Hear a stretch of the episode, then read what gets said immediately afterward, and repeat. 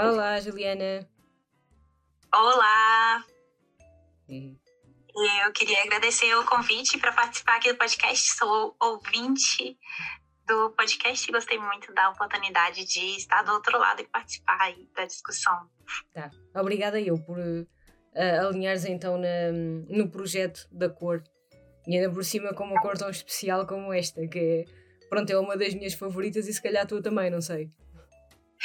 É, então, eu gosto dos significados dessa cor, mas para falar a verdade, minha cor favorita de usar, né, é vermelho. Então, assim, é outra cor. Mas eu gosto que essa cor tem muitos significados na literatura, né, e tal. E eu acho uma cor boa para discutir. E eu lembro que eu pensei em vários livros, né, e aí esse foi o que, que a gente escolheu. Hum. É, vermelho, se calhar, poderia ser a minha segunda. Mas, assim, primeira mesmo seria azul. Acho que é aquela cor mais... Uh, que transmite mais calma, transmite mais pacificidade, se, se calhar mais uh, um ambiente mais sereno, mais tranquilo, acho eu. É, e são, são significados da cor também, né, que são esses, assim. É, é uma das coisas que eu também queria também um, pronto, é associar a cor com a literatura neste, neste uhum. projeto, porque um, os elementos visuais às vezes transmitem-nos tanto a significado para a literatura, que é uma coisa que a gente não pode ver, mas nós podemos descrever e podemos descrever emoções e podemos descrever uh, sensações que estamos a ver, que estamos a sentir na literatura e podemos uh, acabar por transmitir sensações visuais só através da palavra. E é isso que eu acho muito interessante. É. Oh, que bonito. É, e essa que é a ideia desse projeto, né? Das cores. É, é legal na questão das cores.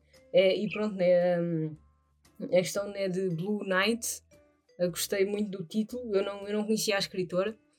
Foi o, ah. foi o primeiro livro que eu li dela, depois é que eu comecei a ver. Ah, ok, ela já é bastante conhecida, Shame on Me, que ainda não conhecia, não é? Mas pronto, né? Mas achei muito interessante o título e o envolvimento da história e tudo aquilo que, uh, né, que, que acaba por rodear a vida dela, porque isto é, é um memoir, não é? É, isso. E é, uma, é um segundo livro de memórias. É engraçado que esse foi é, agora é uma releitura para mim, mas esse foi o primeiro livro que eu li da autora quando eu li. Hum. Logo depois que ele tinha sido lançado, ele foi lançado em 2011. E aí é, aí é que eu fui contextualizar o livro para mim. Ele é a segunda memória, livro de memórias, né? O primeiro foi é, ela trabalhando o luto do marido, e esse é um livro que ela vai é, tratar um pouco também do luto uh, pela morte da filha, né? Uhum. Pois isso também é, hum, é assim uma daquelas coisas que uh, lá está, é um livro que acaba por contar a memória da pessoa. Só que é assim, tu podes ir ver sempre a biografia né, da, da pessoa e podes saber a biografia, mas quando a pessoa conta ela própria eh, sobre é. aquilo que ela viveu e como é que ela sentiu as coisas e, e, e tudo isso, né? Então, um, pronto, é completamente diferente. É, eu acho muito forte, né? Esse é um, esse é um tema muito forte. E, e aí, para entrar na cor, eu gostei da forma como ela usou essa ideia da cor, né? Especificamente da, da hora azul, né? Das noites azuis, para tratar desse tema, de como ela está trabalhando no livro, na escrita, esse processo de luto, de pensar uhum. é, a perda da filha, mas também outras questões, né? A própria mortalidade, a fragilidade e tal. Já tô me adiantando hum. aqui. Se você deixar, eu vou começar a falar sem parar. Você tem que me cortar.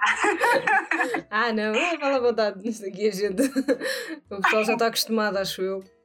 Que eu também tento falar assim um bocadito. Enfim.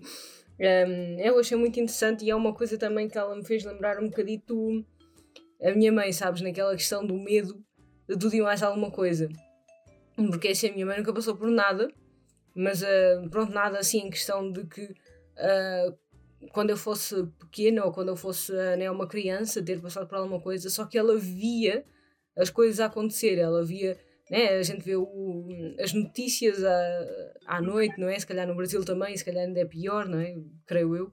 Uhum. Assim foi aquela é. época dos anos 90 em que havia muito, um, sei lá, haviam muitas crianças que eram raptadas, uh, chegou a haver muito também, chegou a haver muito também. Um, Uh, pronto, né, os adolescentes iam para a discoteca, acordavam sem um rim, coisas assim, chapafúrdias e crimes assim do género. E pronto, não é isso, em vez de, de ser assim um bocadito, um, divulgado para o público com sabedoria, acho eu. Uh, era divulgado de uma maneira muito estapafúrdia e divulgado de uma maneira muito hum, alarmista. Entendes? Uhum. E, uh, e, então, claro, isso né, causava na minha mãe um pânico. Uh, e causava não só na minha mãe, mas eu via também que havia muitas mães, né? pronto, também vais, vais também percebendo com as tuas colegas e amigas e tudo mais que havia muito esse pânico na altura. Isso fez-me lembrar muito dela, que eu entendo, né? Tu ficas agora com uma dúvida, claro que na altura, né? Ficavas com uma legenda. É, é. A, gente, a gente só entende agora, é. né? Assim, esse sentimento de medo. Tá é, a gente entende agora. Filho, ou acontecer alguma coisa. A gente entende agora, só que a gente também fica assim naquela, pô, também não era para tanto. não era, também é. não precisava. É. é. né? Entendo, também não. Pronto, é assim aquela dualidade, mas eh, achei muito Achei muito interessante essa recordação que o, que o livro me deu. Eu tive, não sei se tu tiveste a ler ou tiveste a ouvir. Eu tive a ouvir em audiobook, porque como vi que era assim um memoir, que era assim uma, uma questão da, da vida dela e tudo mais, eu pensei, olha, então uh, vou antes um, estar a ouvir do que estar a ler, porque é uma, é, é uma sensação fenomenal. Tu estás a ouvir a pessoa uh, a contar-te a tua própria, a sua própria história. Nossa, é de arrepiar. É. É, achei, achei muito interessante. Depois foi. Um, eu estive a ler também aquela biografia da Michelle Obama. Uh, ah, esse eu não vi. Uh, eu estive a ler e depois ouvi também pessoas que ouviram em audiobook e disseram ah, era muito mais interessante em audiobook porque ela narra, ela própria, e acaba por estar a, a dar uma, uma conotação muito mais. Um, uh, acaba por ser muito mais próximo. E então agora. Como se a pessoa com... conversasse é, né, com você, uma coisa assim. A pessoa estivesse a conversar com você, isso é.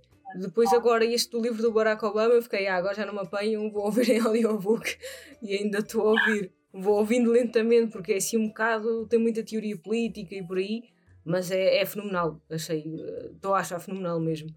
E, mas eu acho muito interessante essa questão da biografia, memoir, uh, memórias, assim, essas coisas mais pessoais, é mais interessante um, a ouvir do que estar a, a ler, acho eu, não sei. Mas você me deu uma boa ideia. Eu vou procurar, então, um audiobook. Eu, hum, eu não tinha um audiobook da Blue Knights, né? Desse da John uhum. Lydon. Vou procurar, então. É, eu tenho no, ah, no script. Ah, então no script? Ah, então vou procurar, porque eu também assino o script. É, vou olhar. Eu, eu então. Mas é ela mesmo que lê? Não, não é ela. Mas ah. um, se fosse era, era muito melhor ainda. Mas, mas está bem narrado. Tá, achei, que, achei que estava muito próximo. Ah, legal, boa dica então. Hum. Uh, e então o que é que tu tens assim mais para acrescentar um, em questão ao, ao, livro? Se calhar conheces a autora bem melhor que eu, não sei, que eu só li este dela. Uh, se calhar tu leste um bocadinho mais, digo eu. Esse livro, para mim, foi o primeiro que eu li, então ele foi marcante. E também porque ele lida com esse tema que, para mim, é muito marcante, né, da, do luto. É, a outra memória que ela escreveu também é muito forte, né? Aí é, o foco é a, a, o falecimento do marido, eles estavam casados há 40 anos, uhum. mas ela já escreveu de tudo, né? É, roteiro de cinema, peça de teatro, romance. Eu li também um outro romance dela e ensaios, né? Principalmente ela é conhecida pelos ensaios. Uhum. É, eu acho assim, se for para dizer o que, que ela é melhor, pessoalmente eu diria os ensaios. Mas eu, eu, eu acho que eu gosto de, de aproximar do escritor tudo, ou pelo menos um pouco de tudo que ele escreveu, né? Então eu acho que complementa para formar essa imagem do escritor.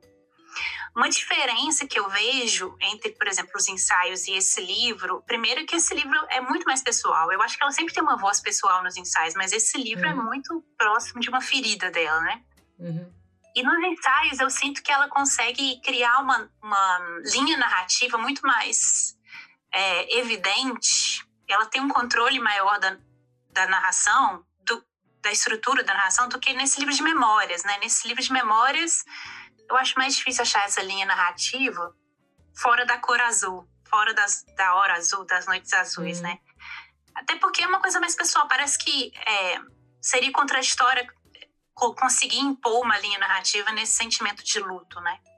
Então eu acho esse livro aqui mais solto, assim. Eu não diria que ele é o melhor dela, mas para mim é, é, o meu é, preferido por ser mais pessoal, né?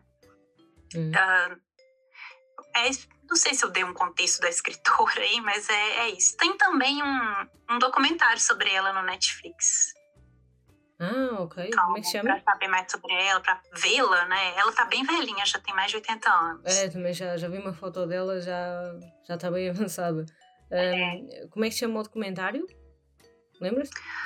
The Center Cannot Hold? Alguma coisa assim. Ah, ok.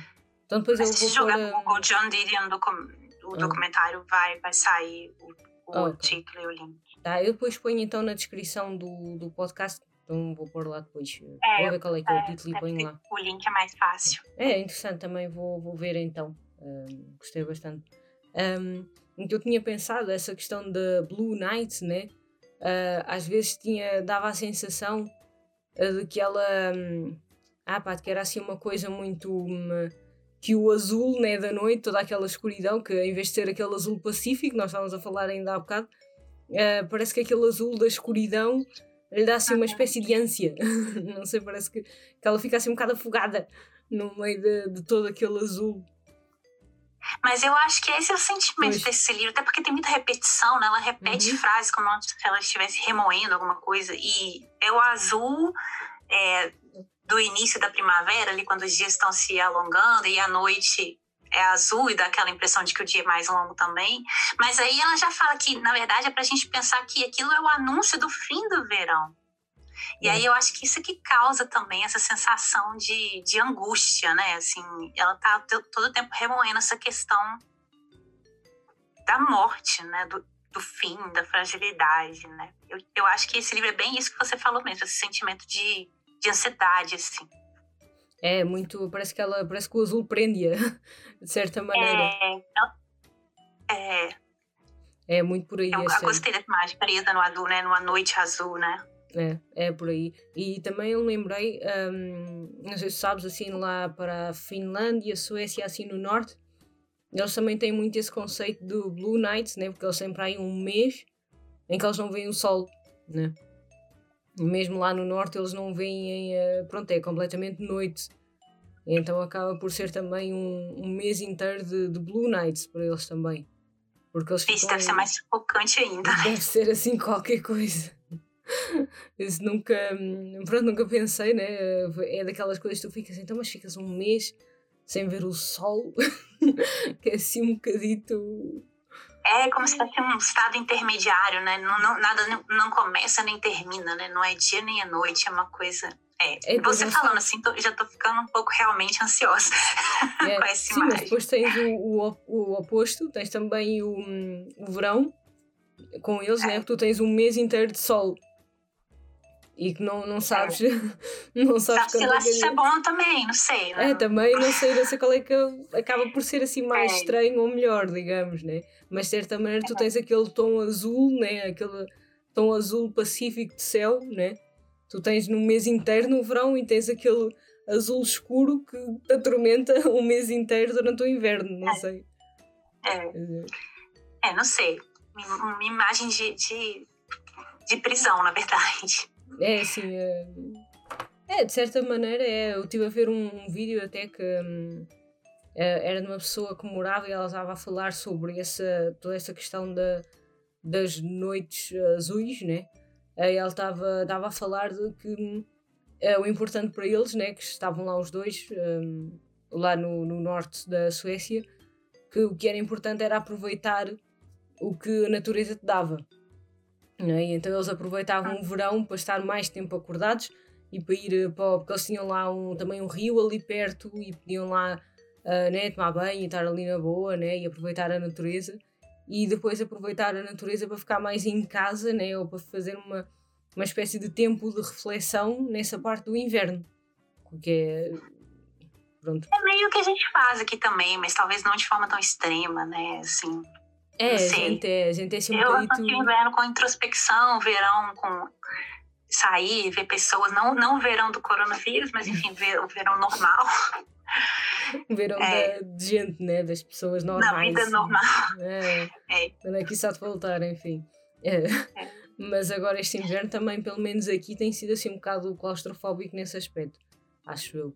É, tá muito. É porque eu, pelo menos, eu tô de quarentena, assim, de não ver pessoas hum. desde março. Eita. É muito tempo. É. é. Pois eu tenho que trabalhar assim, de qualquer de maneira. com amigos, né? Então. Ah.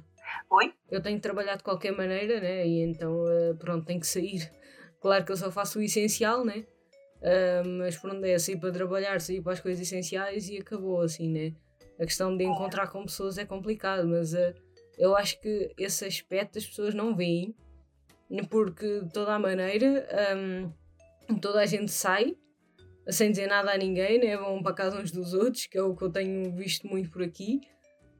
Um, e pronto, e ninguém diz nada, e se alguém ficar contaminado, não sabe de onde é que foi. Uh, pronto, né? É, é, é, não, eu, eu, vejo muita pessoa, é, mas enfim. Enfim, né? A minha parte, eu tenho tentado fazer no que eu posso, né? Mas a gente desviou do assunto aqui. É, é, a gente desviou um bocadinho, né? Mas também é a realidade que a gente está a viver, né? É, é, é um a nossa noite azul aqui, né? né? A gente tem aqui uma noite azul. E se bem que a gente até teve o lockdown mais estendido nos outros países. Portanto, é, não está tão ruim. É um bocado, enfim. Mas, eh, mas pronto, né? É, é a noite azul de 2021. Ou pronto, já 2020, parte 2. É, não, não fala isso não. É, é, enfim. É, é, Mas é engraçado que você associa a cor azul com é, coisas positivas, né? Uhum, sim, e ela associa com coisas bastante negativas. Ela associa, eu associo com melancolia. Não sei se é exatamente uma coisa negativa. Hum. Não acho que melancolia seja em si uma coisa negativa, mas eu associo com melancolia, assim. Eu associo o azul com o inverno, com o tempo de ficar mais quieto, mais introspectivo, mais nostálgico, talvez. Hum. E é interessante isso, como o azul na literatura, na nossa vida, tem tantos significados, assim, né? De paz até ansiedade, né? Como ele passa tantos significados. Eu acho interessante pensar essa cor também. É, sim, é interessante, é interessante pensar como é que uh, como é que uma cor pode, pode ter tantas influências numa pessoa e influências na outra. Mas acho, sabes é. o que é, é que eu acho que isso é mais a cultura um, não sei, a cultura, a vivência da pessoa. Por exemplo, um, eu nasci no, no campo, mas depois, uh, quando era adolescente, fui para uma um, vila que era no mar. Uh, e então, pronto, acabo por associar muito o azul também a isso. Ou seja, eu, depois também uh, Portugal é mais, tem mais sol que aqui, tem mais, não tem tanto tempo cinzento, digamos, também tem, mas é muito mais, o céu é muito mais azul do que aqui, acho eu, e acaba por ser a pessoa vê a cor azul de uma maneira diferente, acho eu. Da ah, maneira pela história e pela vivência. E então, pronto, acaba por associar o azul ao mar, associar também a, ao céu azul límpido e tudo mais. Uh, e pronto, se calhar daí, daí é que pode vir a minha vivência, que é um bocadinho diferente. Não sei. É. é não, é, eu acho que é, é inevitável associar com o mar e o céu também, né? Acho que no Brasil também seria essa associação, né? O céu azul, o mar e tal. Mas sempre que eu penso em expressões de azul, eu sempre penso em melancolia. Não sei explicar porquê. Sei, talvez os livros que eu li, né? Só leio livro melancólico. mas isso também é uma questão de gosto, mas isso, eh, pronto, né? Eu também não leio assim muita coisa feliz, né? Eu não vou assim muito para romances nem nada disso. Um, acabo por ler ou então ou não ficção muito também uh, coisas assim mais clássicas te façam pensar. Uh, por exemplo, eu gosto de romance, ok, por vezes é engraçado ler um ou ler um thriller, mas eu gosto assim de uma coisa que me desafia um bocado, que, que me faça pensar, que me faça uh, levar assim um bocado mais além dos limites, uh, que seja assim diferente, né? Acho eu. Mas se for assim um romance só água com açúcar, assim, eu, pronto, eu entendo que haja pessoas que gostam muito disso, e ótimo, mas hum, para mim acaba por ser assim uma coisa tipo. É. É. E, e, eu não associo romance água com açúcar com a cor azul, voltando aqui com a azul. É uma cor que a gente não associa com coisas leves, não sei. É, não sei se eu tô falando coisa pessoal generalizando, né? Talvez. Não, mas eu, acho que realmente faz sentido, porque tu associas a cor.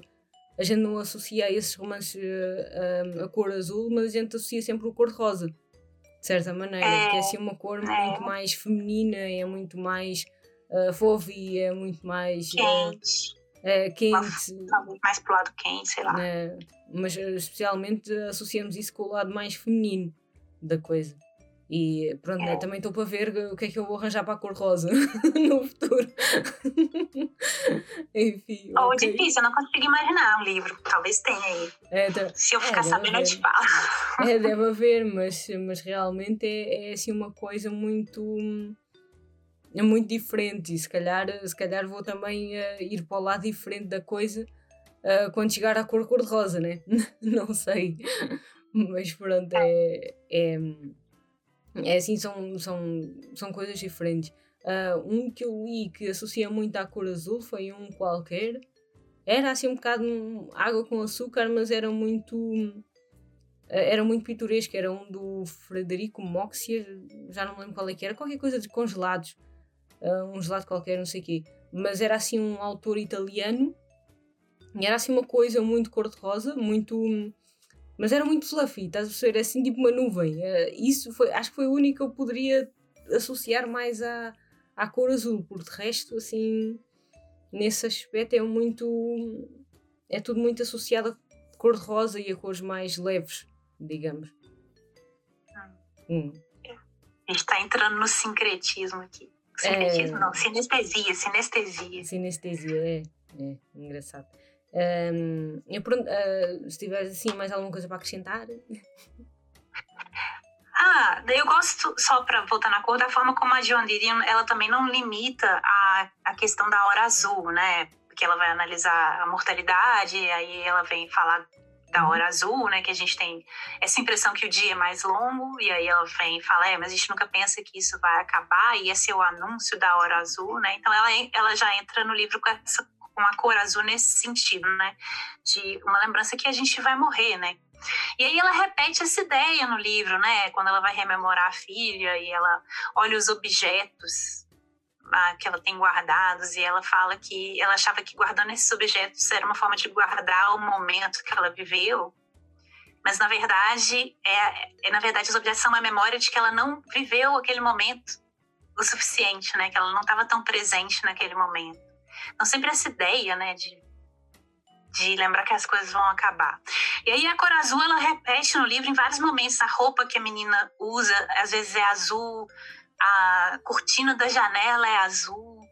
Ela fala que quando ela adotou a filha, né, a filha que faleceu, ela recebeu um telefonema do médico e isso veio out of the blue, né, veio não, dá para traduzir assim literalmente, né? do nada, né? Mas está aí de novo a cor azul, quando a menina é, chega para ela e quando a menina morre. Né? Então a cor azul atravessa esse livro. Eu acho isso que ela faz muito sutil, porque também ela é bem uhum. seca, né? Bem direta sempre que ela escreve, mas acho bonito como ela vai como essa cor vai ser tão importante nesse trabalho de luto dela que ela faz nesse livro. É isso, eu também achei interessante a maneira ela é direta, mas não é assim. Um, não é assim tão direta, ainda consegue ter um bocadinho de emoção lá, no, lá pelo meio. E a questão dela associar sempre o azul à filha. Mas lá está, e já associa aquele azul mais uh, pacífico e mais fofo, digamos, é. do, que, do que aquele é. azul escuro da é. noite. Ah, e também achei muito interessante essa questão, estavas a falar da tradução. Uh, o romance está, pronto, né, é memoir, está, está traduzido para uma data de línguas, menos para português nosso em Portugal. o vosso está, está traduzido pela Nova Fronteira. É, no uh, Brasil tem tradução. Não Brasil... sei se tem, é, se, se, tem uma edição nova, né? Mas tem a tradução. Pois, uh, connosco em Portugal não tem também. Sabes, o nosso mercado é muito pequenino um, e há muita coisa que eles acabam por não uh, traduzir ou não publicar, mas tem, tem bastantes idiomas que achei muito interessante. Que eu vou sempre ver se tem outras traduções, se tem, eh, está traduzida em mais línguas, em quantas e por aí fora. Uh, e está pronto assim em espanhol, em uh, francês e enfim, sueco e por aí fora. Um... Talvez tenha algum outro livro dela que tem em Portugal. Talvez o livro anterior que talvez fez mais sucesso, né? Ah, o talvez. Ano do Pensamento Mágico, que é o que ela vai falar. Aí talvez, tá talvez já esteja, já esteja traduzido em Portugal. Agora, este, é. este concretamente ainda não, ainda não, porque a gente diz sempre, tem sempre a esperança do ainda não, mas uh, talvez, talvez uh, seja traduzido um dia. Yeah. É engraçado porque eu tenho a impressão contrária do mercado português. Eu acho que quando vou olhar, tem muita coisa traduzida no mercado português que não está traduzida no Brasil, mas que veio da Europa, né? Talvez seja uhum. essa a diferença, assim, para os livros que vêm da Europa, tem mais tradução mais rápida em Portugal. Eu sempre vejo traduções lá da Alemanha, mais coisa traduzida do que eu vejo no Brasil. É, é eu acho que também é, é muito por aí também, porque digamos que a conexão, ou se calhar eh, também pode estar uma, uma questão económica por trás disso, né? Por ser União é. Europeia e tudo mais. A conexão cultural também, cultural né? Também. Eu acho. É, e então há muitos livros realmente de autores, uh, autores que, uh, ingleses, uh, talvez alemães e espanhóis e tudo mais, que sejam traduzidos mais facilmente do que ehm, talvez americanos. Também há muitos americanos que são traduzidos, mas lá está. Um, a maioria tu vês que são americanos traduzidos, são aqueles americanos que realmente tu dizes, ah, ok, está num top de vendas bastante aceitável, vale a pena ah. traduzir e investir neste, neste autor para uh, fazer. Por exemplo, o que eu vejo muito é nos autores de fantasia, um, que aqueles traduzidos, aqueles autores que são traduzidos para o mercado português, acabam por ser aqueles autores que estão no top do top do top do top. Assim, tipo, Né, tens o George Martin, tens o um, Brandon Sanderson, também demorou um bocadinho a ser uh, traduzido em Portugal, enfim. Um, e pronto, são autores que, que são, um, são bastante reconhecidos já. Agora eu vejo às vezes autores de fantasia assim mais pequenos uh, que não estão traduzidos lá, ou que foi traduzido um livro e depois o resto da trilogia já não. Já ninguém se interessa. Enfim. Olha que interessante, é bom ter essa experiência, porque eu tinha a impressão contrária, que vocês tinham muito mais obras diferentes, mas aí tá, talvez seja a diferença, são as obras que vêm da Europa, né, e não dos Estados Unidos porque no Brasil, por exemplo, eu, eu falo especificamente de literatura alemã, eu vejo que tem muita coisa na traduzida em Portugal que não está no Brasil ainda.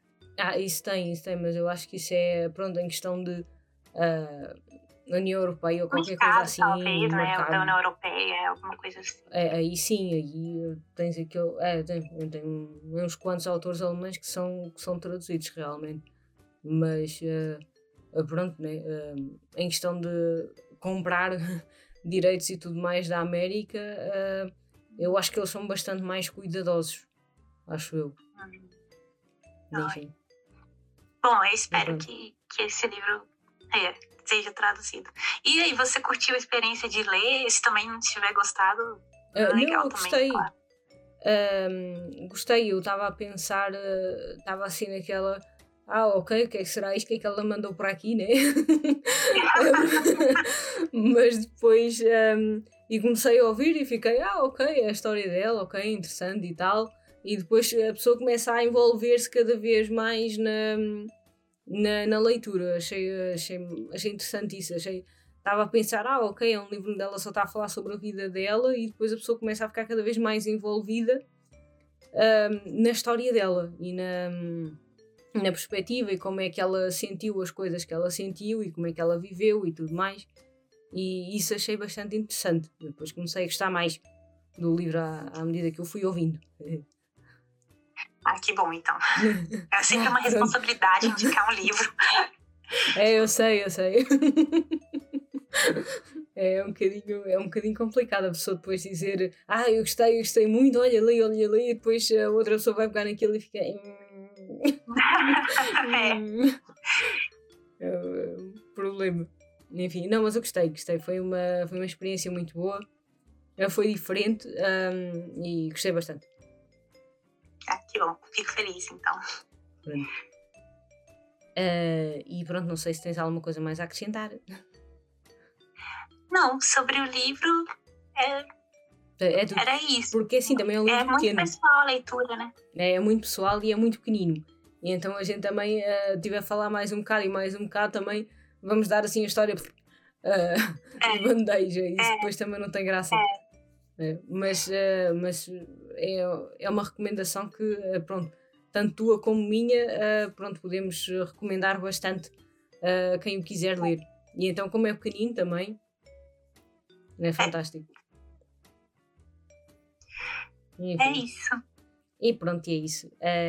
Então, pronto, eu gostei muito de ter-te aqui no, no podcast e foi uma experiência muito agradável, tanto a leitura como a conversa agora contigo. Uh, e pronto, né? Esperemos que este é. Muito obrigada. De... Esperemos que este Agradeço período... novamente que este... o convite. Nada. que agora eu gostei muito de hum? poder participar aqui. Eu estendo o convite a você se você quiser participar do, do, do meu podcast. É, Fique depois, à vontade. Depois a gente pode ver se, se há assim algum livro que a gente pode rever também. Depois eu vou também ao teu podcast, claro. É, é se você quiser, claro. É, fica aberto o convite. Uhum. E é isso. E pronto, e é isso. Uh, então esperemos que aqui o período das Blue Nights acabe cedo. Uh, e é. pronto. Das Blue Nights do coronavírus. É. é. E esperemos, né? E então pronto. Então até a próxima. Tchau. Até a próxima. Tchau.